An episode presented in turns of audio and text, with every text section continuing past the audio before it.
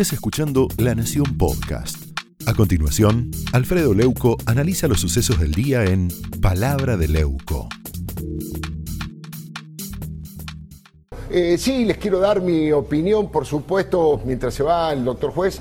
Eh, les quiero dar mi opinión editorial. ¿viste? Lo, vengo, lo vengo anunciando una y otra vez una y otra vez. Cristina, en su locura autoritaria, en su resentimiento, optó por tirar del mantel de la democracia a intentar un golpe palacivo contra su títere. Alberto Fernández, que es el presidente de la nación, no sé si se dieron cuenta, y ella es la principal responsable de la derrota electoral, pero su soberbia, su altanería, no le permiten ver que el desastre que hicieron en la gestión fue el detonante de la colosal paliza electoral ya lo venían pensando desde antes y desde siempre. Si se gana, si se gana la dueña de la gloria es Cristina. Ah, si se pierde, obviamente el culpable de la derrota es Alberto. Además lo anticipó el domingo con ese gesto tan despreciativo, tan humillante que tuvo con una perdedora como es Victoria Tolosa Paz. No se olvide de esta imagen, esta imagen dice mucho.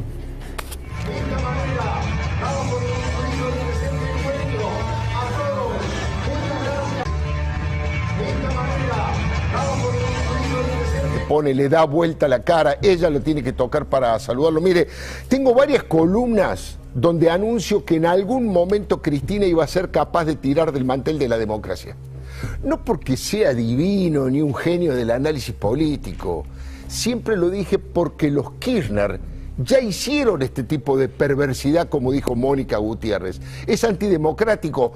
¿Qué hacen? Ponen a alguien en la cima como un testaferro de su proyecto y si por algún motivo la cosa se complica, la bajan, lo bajan de un plumazo. En Santa Cruz hicieron esto con Sergio Acevedo, lo comentamos recién, con Daniel Peralta, el fenómeno es casi calcado, con Carlos Sancho, hoy me contaron que con tres intendentes hicieron lo mismo, los usan porque ellos no pueden ser candidatos y después los destituyen y los reemplazan. Ese es el concepto mezquino y unitario y utilitario que tienen de la política. Use y tire. Tratan a la gente como f***os. Por eso siempre dije que Cristina es la persona que más daño le produjo a la democracia y la que más daño le puede seguir haciendo. No tengo dudas. Ella le dio a Alberto la orden de que les cortara la cabeza a Martín Guzmán y a Santiago Cafiero. Ahora dicen que a Guzmán no. Ahora los quería convertir en chivos expiatorios. Alberto, bueno, dicen que se negó a modificar su gabinete y la respuesta de Cristina fue desestabilizadora y destituyente, digámoslo con todas las letras. Mandó a sus funcionarios a presentar la renuncia al mismo tiempo para vaciar de poder a Alberto. Insisto, es muy parecido a lo que hizo en Santa Cruz. Ella se siente la dueña de todo, incluso de disponer de las instituciones democráticas. Es alarmante el nivel de ataque a la democracia y a la república que acaba de cometer Cristina. No le importa nada, nada le importa, solo conseguir su impunidad y tomarse venganza. Por eso avisó ayer con las declaraciones del cuervo Larroque que le revolotea ¿eh? como todo cuervo por arriba de la cabeza de Alberto, y él es el lugarteniente de la cámpora. Ella no admite perder, se descontrola. Cuando las urnas le dicen que va por el camino equivocado, se descontrola. Por eso, ¿se acuerdan que quiso renunciar y mandarse a mudar con el voto no positivo de Cobos durante la guerra que ella le declaró al campo durante la 125? Lula la tuvo que convencer para que no patiera el tablero. O sea, la crisis institucional y de gobernabilidad no les va a ayudar a ganar las elecciones, señores. Todo lo contrario. Esto va a acelerar la decadencia del peronismo porque el peronismo está secuestrado por Cristina y tal vez por primera vez, conjetura, ¿eh? se produzca un divorcio de ambas fuerzas y los K queden reducidos a una expresión de izquierda chavista, testimonial, con el peronismo en el otro lado de la vereda en defensa propia. Veremos, veremos cómo evoluciona todo. Pero Cristina dejó de ser confiable, incluso para sus propios fanáticos. No tiene escrúpulos, no tiene estómago le transmite a toda la sociedad argentina, como decía Mónica recién, sus venenos y su interna feroz.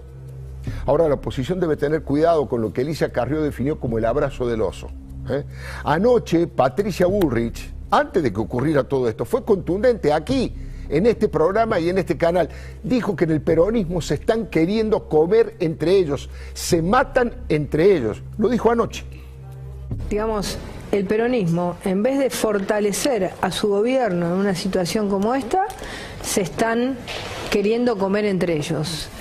Es que el terremoto de las urnas fue realmente demoledor. Nunca en la historia del peronismo unificado habían bajado del 40% de los votos. Perforaron ese piso histórico producto de un esquema de régimen vicepresidencial, como dijo Sabzai, que fue útil para ganar las elecciones, pero totalmente inútil para gobernar. No dejaron mamarracho por hacer. La gente sabe el fracaso sanitario que se mide en más de 113 mil muertos que no pudieron procesar su luto, elaborar la pérdida, acompañar a sus seres queridos y en el robo de vacunas y los privilegios de casta que instalaron. Mire, la hecatombe económica se ve por todos lados desocupación, pobreza, quiebre de empresas y comercios. ¿Y la inseguridad?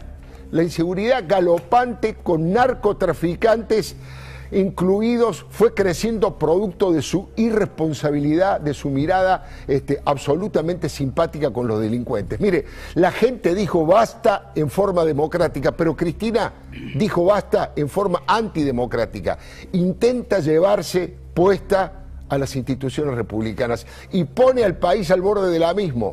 Se lo digo en dos palabras, Cristina lo hizo. A la hora de la verdad se le cayó el disfraz de corderito patagónico y mostró su verdadera cara de loba autoritaria. Ahora me pregunto y les pregunto a ustedes, ¿qué pretende Cristina? ¿Que Alberto renuncie para ser presidenta por tercera vez? ¿No hizo todavía suficientes desastres?